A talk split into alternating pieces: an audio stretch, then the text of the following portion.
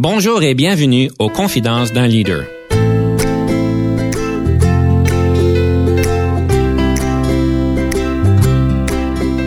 Ici Denis Lévesque, coach de cadre. Nous avons donc l'honneur et le privilège de recevoir en studio des leaders qui ont marqué leur communauté afin d'apprendre de leur expérience et de s'inspirer de leur sagesse.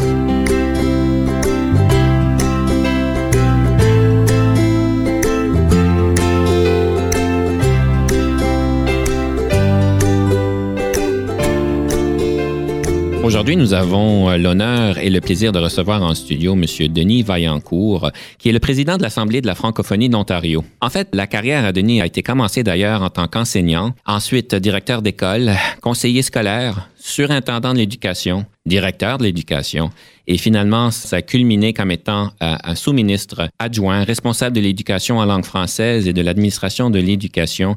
Et depuis, évidemment, si je comprends bien, M. Vaillancourt, vous êtes très impliqué au niveau communautaire. Alors, merci beaucoup d'être parmi nous aujourd'hui. Ça me fait plaisir, Denis. Pour ceux comme moi qui ne connaissent pas vraiment c'est quoi l'Assemblée de la francophonie de l'Ontario, j'aimerais peut-être juste commencer pour remettre un peu en contexte euh, en une minute et demie. C'est quoi la francophonie de l'Ontario? Bien, première chose que j'aime dire quand je parle de l'Assemblée de la francophonie, c'est un organisme qui est vieil de 100, maintenant 115 ans.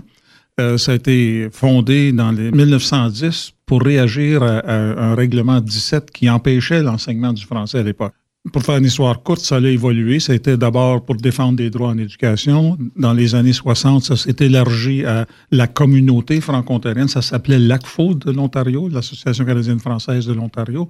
Et depuis 2005, l'Assemblée de francophonie a pris un nouveau nom et elle est l'organisme rassembleur et porte-parole de l'Ontario français pour tous les organismes membres et les organismes qui œuvrent en francophonie. Alors évidemment, euh, votre carrière était marquée de l'éducation, vous êtes un grand euh, proponent de l'éducation et aujourd'hui, évidemment, on parle de leadership. Quand je pense à l'éducation et au leadership, des fois, on peut s'imaginer que le leadership est différent, il est le même. D'après vous, est-ce que le leadership en éducation diffère de leadership dans d'autres industries? Forcément, en me préparant pour l'entrevue, j'ai réexaminé cette hypothèse parce que j'ai toujours pensé qu'il y avait une certaine nuance euh, et, il y en a une, je pense que quand on est leader et quand on veut diriger et inspirer des groupes à, obtenir un objectif, à réaliser un projet, dans le cas de l'éducation, éduquer des enfants pour développer leur potentiel, il y a, des stratégies. Si on est leader dans une entreprise commerciale, dans une manufacture, on veut produire le meilleur produit. Si on est dans les ventes, on veut vendre. Alors, à mon sens, le leadership se distingue par rapport au produit plutôt que le comment on le fait. Et, je révisais cette semaine euh, mentalement euh, justement ma carrière. Puis, je dois dire que je demeure inspiré par ce que j'ai fait en éducation, mais ça se transfère très bien. Et, je, n'ayant pas fait d'études récentes pour le leadership en milieu autre que l'éducation, je vous dirais que c'est il y a du pareil au même. C'est c'est au sujet, la façon ou le produit qui, découle de notre action qui peut différer. Je sais aussi que vous êtes très passionné par la francophonie. Euh, et en tant que leader, soit en éducation ou même en, milieu communautaire euh, et au niveau de la francophonie, c'est important quand on a un leader qui est bien évidemment passionné, ça aide beaucoup. D'où vient cette passion? Cette passion vient probablement, ben, vient de, de, vécu avec mes parents, évidemment, dans un petit village de l'Est ontarien qui s'appelait North Lancaster. On vivait dans une communauté, toute petite communauté, majoritairement francophone. Mais l'environnement, la campagne de cultivateurs, par, par exemple, il y avait autant d'anglais que de français. La paroisse était bilingue. Mais à la paroisse bilingue, à cette époque-là, on prenait notre place. Il y avait des fois des tensions anglaises-françaises, mais les Anglais et les Français se rencontraient pour des, des levée de fonds pour la paroisse. Mais mes parents ont toujours euh, vécu, pris leur place. Ma mère est enseignante et, elle prenait sa place. Mais je pense que la personne qui m'a plus inspiré, c'est un professeur euh, de français à, l'école secondaire. Il s'appelait René Gauthier, un petit gars de Kirkland Lake, hmm. qui a fait son bac euh, à l'Université d'Ottawa. Et son formation d'enseignement, dans le temps, c'était le, c'était en anglais. Mais c'était un, homme inspiré de la langue. Il nous a inspiré la langue, la littérature, le, français correct et, le désir, c'était pour parler français, apprends-le comme il faut. Et à ce moment-là, ça m'a donné le goût de, comment dirais-je, d'essayer de parfaire ma langue parce que j'avais beaucoup de choses à apprendre d'un point de vue langue. Euh, mon orthographe à l'élémentaire, c'était pas la meilleure chose. Encore aujourd'hui, il faut que je sois très prudent. Euh, mais la notion de bien parler et d'être fier d'avoir les bons mots, les bons textes, d'apprécier la littérature, c'est René Gauthier qui m'a donné ça. Alors, les professeurs peuvent marquer à vie, je comprends bien. Absolument, les professeurs peuvent marquer à vie. Il y avait un autre prof en même temps, j'ai dit René Gauthier. Le deuxième, c'était euh, un monsieur, euh, Pierre Rouette, mhm. qui, qui enseignait le latin mais il était un passionné francophone et à l'école secondaire du temps, on faisait l'hymne national à tous les matins et on alternait anglais-français. Puis lui, il était fier de ça, de, le chanter en français. Et en dehors de la classe de latin, c'était un, militant francophone. Soyez fiers de votre langue. il essayait de nous enseigner une langue morte. mais, et puis j'étais quand même au secondaire 9e, 10e, 11e, 12e, relativement jeune, puis il y a bien d'autres choses dans la tête. Mais c'est des, au point de vue de passion de langue, ces, gens, ces deux hommes-là euh, ont inspiré mon goût du français. On parle de passion. Et en fait, en vous connaissant, je suis très clair que vous êtes aussi convaincu de la cause de la francophonie. Je me demande si, euh, jusqu'à quel point la passion et, être convaincu pour la cause est important pour un leader, que ce soit dans le milieu d'éducation, que ce soit dans le milieu de la francophonie, que ce soit dans le milieu de la technologie, du gouvernement, n'importe quoi. Je suis content de la question parce qu'en revisant mes, mes, mes notions, ce qui m'inspirait dans le passé, n'est pas leader si on ne comprend pas le dossier dans lequel on est. Il faut connaître, il faut être passionné, il faut aimer. Parce qu'à ce moment-là, si on veut inspirer les autres, euh, si on n'est pas inspiré nous-mêmes, euh, c'est difficile. Donc, euh, si aujourd'hui pour demain, je m'en allais dans une entreprise, quelle qu'elle soit, je voudrais prendre du temps pour apprendre ce que l'entreprise fait, apprendre, connaître les gens pour développer la passion du produit ou du service que l'entreprise donne. Donc, euh, passion pour la langue, euh, oui, puis passion pour les, leaders. Puis je pense que les, chefs d'entreprise, on n'a qu'à penser à Apple euh, et, Microsoft. Ces, hommes-là, les Bill Gates, puis j'oublie son nom. Steve Jobs. Steve Jobs, c'est des passionnés. Ils ont marié leurs produits, ils ont inspiré, alors, puis ils connaissaient. Et, je pense que c'est essentiel pour faire ce que je fais. Si j'aimais pas ma langue, euh, je ne pense pas que j'aurais fait les cinq ans de, présidence que j'ai fait là. Et évidemment, des fois, je présume qu'on rencontre du monde euh, qui ne sont pas nécessairement des plus passionnés pour ce qu'ils font et qui se retrouvent euh, peut-être par les circonstances à devenir un leader en organisation pour des causes qui qui sont intéressés, mais pas nécessairement passionnés. Si quelqu'un se retrouve dans cette situation-là, ce serait quoi votre suggestion? Parce que c'est certain que ça ne doit pas être évident, puis tout le monde doit le ressentir, je présume. Mais je pense que l'individu qui se retrouve dans une situation où il ne se sent pas passionné, je pense a, a des choses à faire personnellement, d'apprendre et d'aller découvrir pour nourrir, pour en faire une passion. Je ne pense pas qu'on puisse, comment dirais-je, devenir un acteur de leadership. Je pense que le vrai leadership, c'est incarné, la passion s'incarne. Alors, il faudrait que tu l'apprennes euh, dans ce sens-là. Alors, il y aurait des choses à apprendre, puis euh, à la limite, peut-être la personne devrait changer parce que j'ai déjà entendu certains animateurs ou certains motivateurs de dire si tu n'aimes pas ce qui se passe dans la cuisine, sors de la cuisine. Alors, si tu n'es pas passionné, peut-être que tu ne devrais pas être là. En effet. Et c'est des grandes décisions à faire, mais quand, on est capable de faire les bonnes, évidemment, c'est bon pour tout le monde. Puis, puis je dois dire que j'admire les gens parce qu'on entend souvent parler, euh, j'écoutais une émission de radio dernièrement, deux, deux euh, ingénieurs qui ont tout laissé parce que l'ingénierie pour eux était devenue monotone. Ils sont allés suivre leur passion, acheter une ferme, commencer à produire des, produits d'agriculture. Puis euh, j'écoutais l'entrevue. Tant qu'à moi, ça, c'est des gens qui ont du vrai leadership, ceux qui sont honnêtes avec soi-même. Faut comprendre, par contre, le monde étant ce qu'il est, on n'a pas toujours ce privilège-là, mais quand on peut marier la passion et, et dans un organisme, c'est plus de chances que le leadership va réussir. Vous soulevez une bonne chose parce qu'on n'a pas nécessairement le privilège de pouvoir choisir, de prendre des grandes décisions. Mais je pense qu'en tant que leader, on a quand même un élément de courage. Parce qu'il y a quand même, ça nous demande d'être courageux en tant que leader d'organisation ou de mouvement. D'après vous, c'est quoi la place du courage en, leadership? Euh, c'est essentiel parce que, d'abord, un vrai leader, euh, puis on a toutes sortes de théories aujourd'hui, j'en conviens. On parle de collaboration, on parle de démocratie. Mais en bout de ligne, le leader est, le leader d'un organisme. et à un moment donné, il y a des, ça prend un certain courage parce que tu te retrouves souvent seul devant des dossiers, devant des problématiques pour inspirer les autres. Et on pourrait dire, bien, je délègue tout ça. Ça se délègue pas. à mon sens, un vrai leader, les gens qui réussissent, c'est parce qu'ils ont puis on ne parle pas de dominer, mais ils ont compris la mission, la vocation de leur organisme ont pu l'inspirer ils se sont inspirés. Et ils doivent aller chercher parce que tu peux pas à un moment donné, le, et, on dit toujours, il y avait une expression, puis je, je, je, je vais la traduire mal, mais tu es souvent solitaire quand tu es dans un poste de leadership parce qu'il y a des choses que tu dois garder pour toi et tu peux pas déléguer certains éléments. Euh, tu peux pas déléguer l'inquiétude, tu peux pas déléguer euh, les soucis, il faut que tu les portes et, des fois tu, te ramasses seul. Donc, euh, il y, y, a ce sens-là de, de, de, prendre le courage d'avoir fait, parce que devant des dossiers difficiles, il faut qu'il y ait un certain courage. Puis il faut que tu réalises qu'un vrai leader, il y a un rôle, il y a une responsabilité de motiver, mais il y a aussi une responsabilité de porter les décisions puis de s'assurer que quelqu'un en prend responsabilité. Je pense que vous, vous faites allusion au dicton anglais qu'on dit souvent It's uh, lonely at the top. Voilà. Alors, exactement. Donc, euh, c'est une thématique que je vois quand même souvent dans ma, dans ma pratique de coaching. On pense que euh, les, les, leaders euh, sont, sont pas nécessaires, ça ne retrouve pas tout seul, mais il y a des grosses décisions à prendre et des grands enjeux dans certains cas. Je suis toujours intéressé de savoir, dans le cheminement de leadership, s'il y a un livre qui vous a marqué d'une manière particulière et pourquoi que ça, ça, vous a marqué? Bien, je, l'ai devant moi parce que tu m'as fait, tu m'as fait chercher ça. Le livre euh, est probablement moins connu dans les, théories, mais euh, en éducation, il était bien connu. Ça s'appelle Causing Others to Want Your Leadership.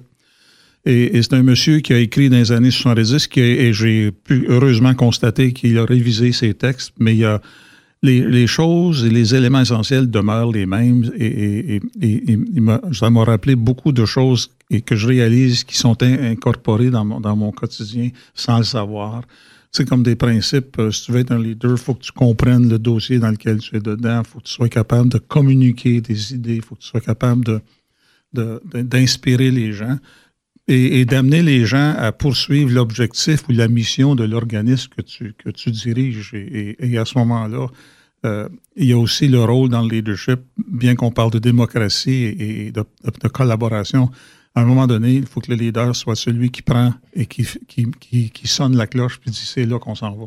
Alors, l'auteur, c'est qui encore? C'est Robert L. De Bruyne. Alors, c'est un livre qui demeure encore actuel, malgré qu'il a été écrit il y a plusieurs décennies, mais les, les principes demeurent les mêmes. À mon sens, ils demeurent les mêmes. Puis, euh, il, y a, même un site web. C'était dans, c'était, c'est vraiment, ça a été écrit pour tenir compte des administrateurs scolaires et des enseignants. Mais les, les principes, à mon sens, marchent toujours. Alors écoutez, euh, je vous remercie beaucoup pour ceci. Nous devons prendre une petite pause. Nous sommes de retour dans deux minutes.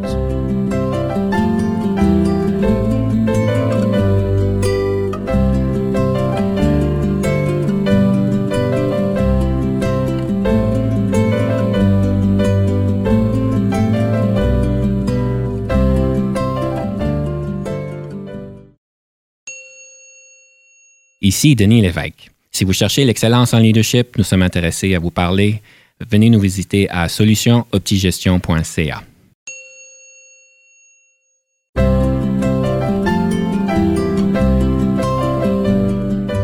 Alors, nous sommes euh, de retour en studio avec M. Denis Vaillancourt, président de l'Assemblée de la francophonie de l'Ontario. Et nous avions une belle discussion juste avant la pause sur un livre qui a marqué un peu son cheminement au niveau du leadership et que les, les concepts demeurent les mêmes.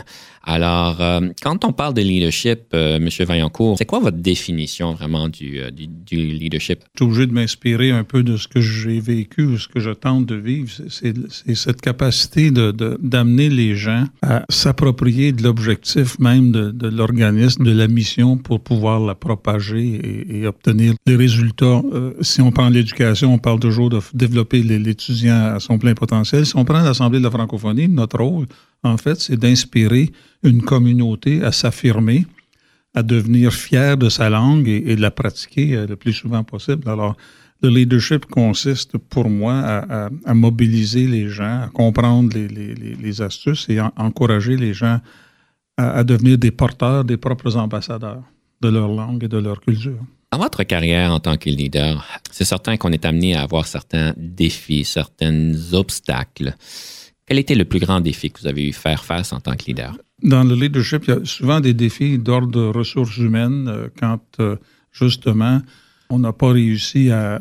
Le personnel concerné n'a pas réussi ou n'a question de performance ou d'intégrer ou de vouloir euh, suivre, travailler avec les objectifs de l'organisme.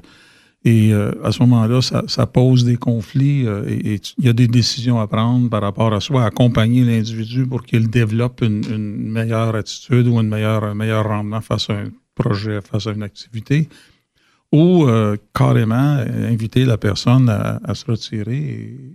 alors, euh, j'ai eu dans ma carrière des, dossiers difficiles de ressources humaines parce qu'il y a des soit comportements au rendement qui n'allaient pas avec l'organisme et on doit à ce moment-là procéder à, du congédiement. Ça, c'est en ressources humaines.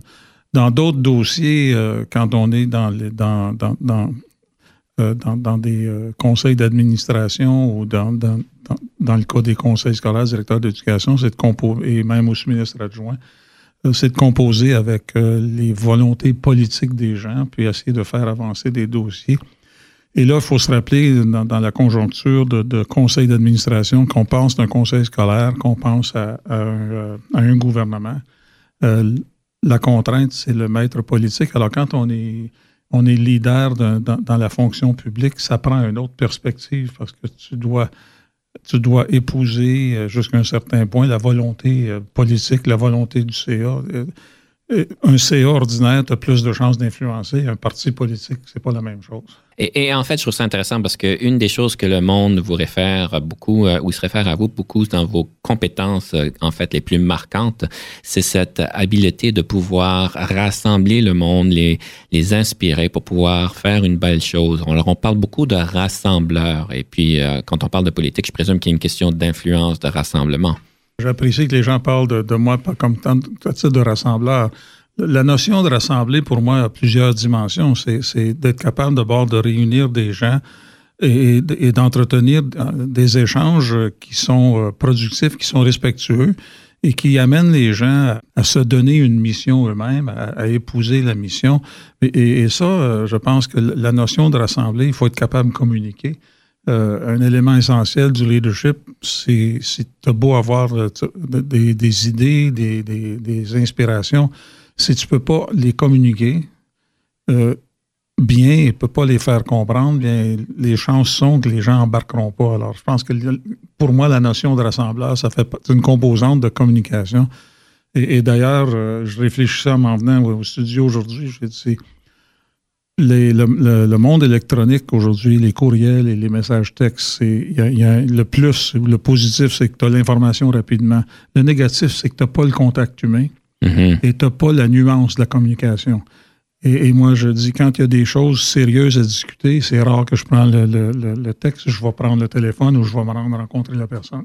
Et c'est ça ce qui fait qu'on peut rassembler des gens. C'est intéressant que vous dites ça parce qu'en fait, euh, il semblerait qu'il y ait une tendance parmi euh, nos jeunes, même au niveau euh, du quand, on sort avec quelqu'un, de briser la relation par texte. Alors, ça a l'air être une nouvelle connotation, mais l'importance du contact humain et du contexte lorsqu'on a peut-être des mauvaises nouvelles à, donner. Bien, justement, puis dans un contexte, quand on revient à la, à la francophonie ontarienne, on dit toujours, puis souvent les gouvernements vont nous dire, ou même, comme on va faire de l'éducation par à distance, on va faire des, euh, des choses par euh, audio, vidéoconférence, par téléphone. Mm-hmm. Dans un euh, contexte minoritaire et même dans un contexte d'une organisation ou d'un organisme, d'une industrie, à un moment donné, il faut que les gens fassent équipe, puis ça, ça veut dire qu'il faut que tu sois en contact ça ne veut pas dire à tous les jours, mais il faut qu'il y ait un contact humain parce que c'est. Ce rassemblement-là permet de faire des liens, créer des liens et bâtir sur euh, l'énergie positive.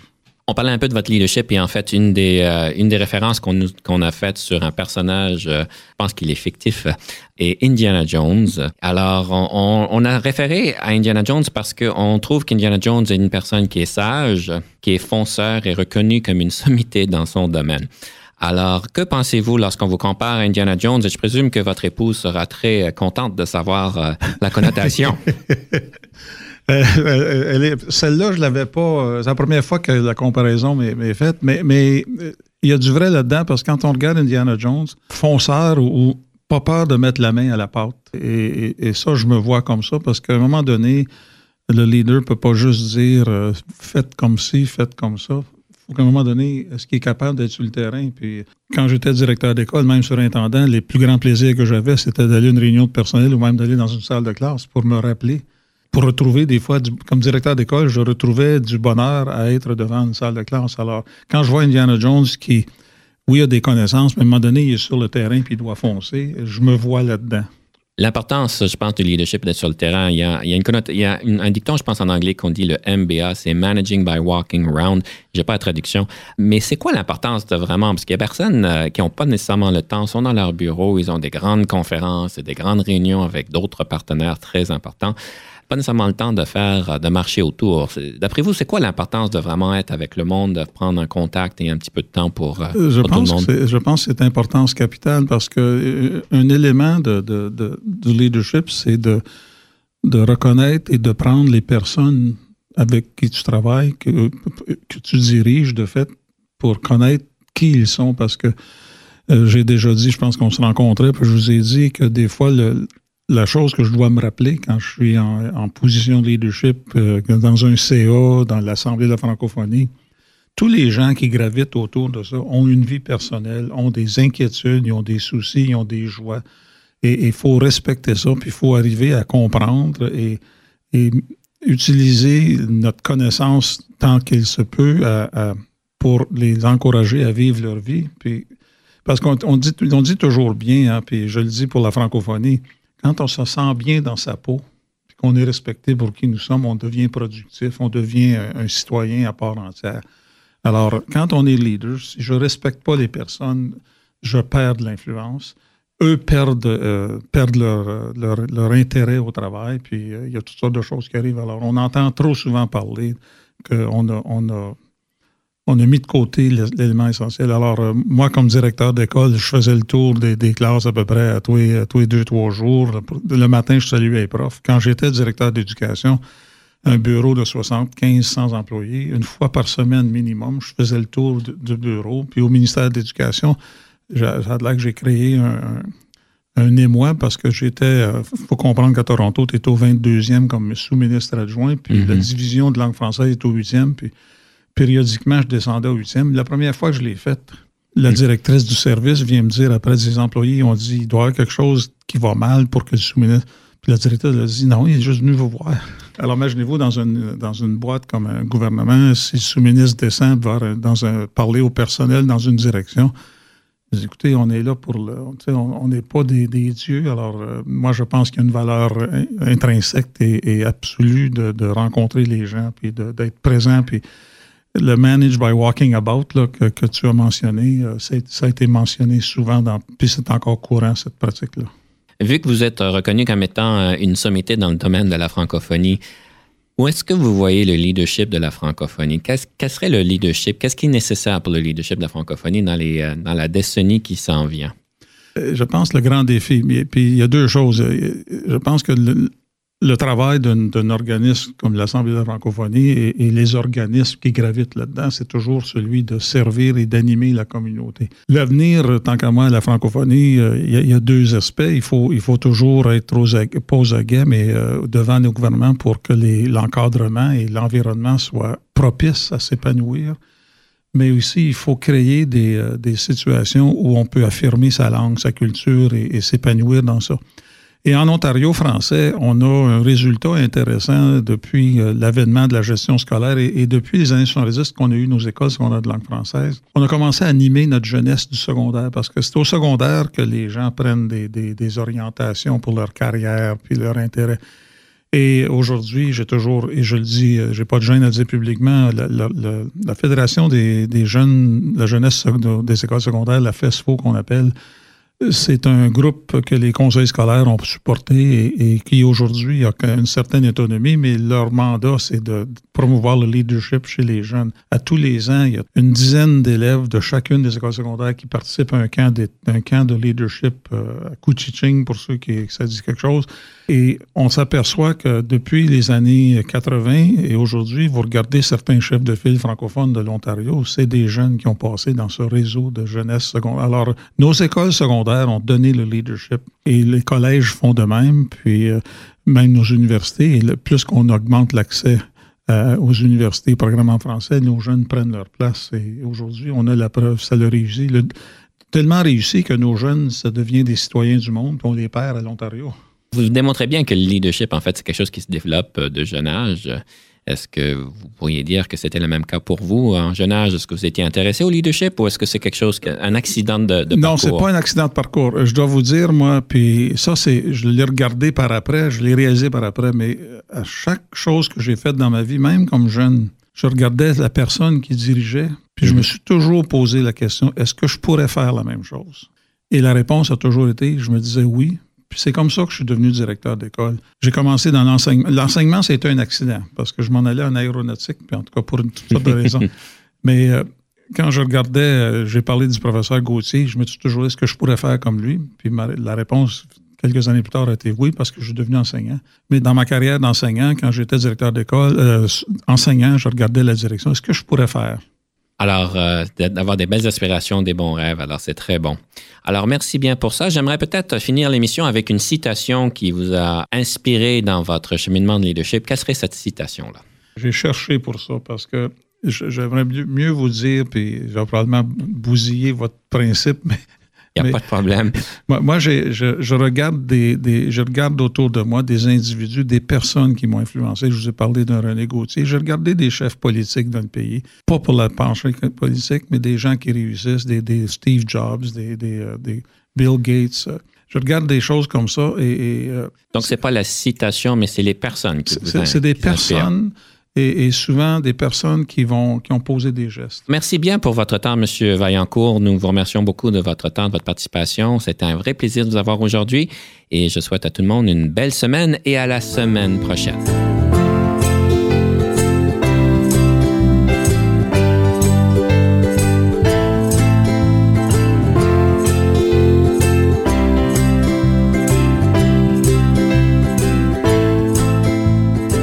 Conception, animation, entrevue et recherche, Denis Lévesque. Montage et réalisation, Jean-Paul Moreau. Confidence d'un leader est une production et une présentation d'Unique FM 94,5.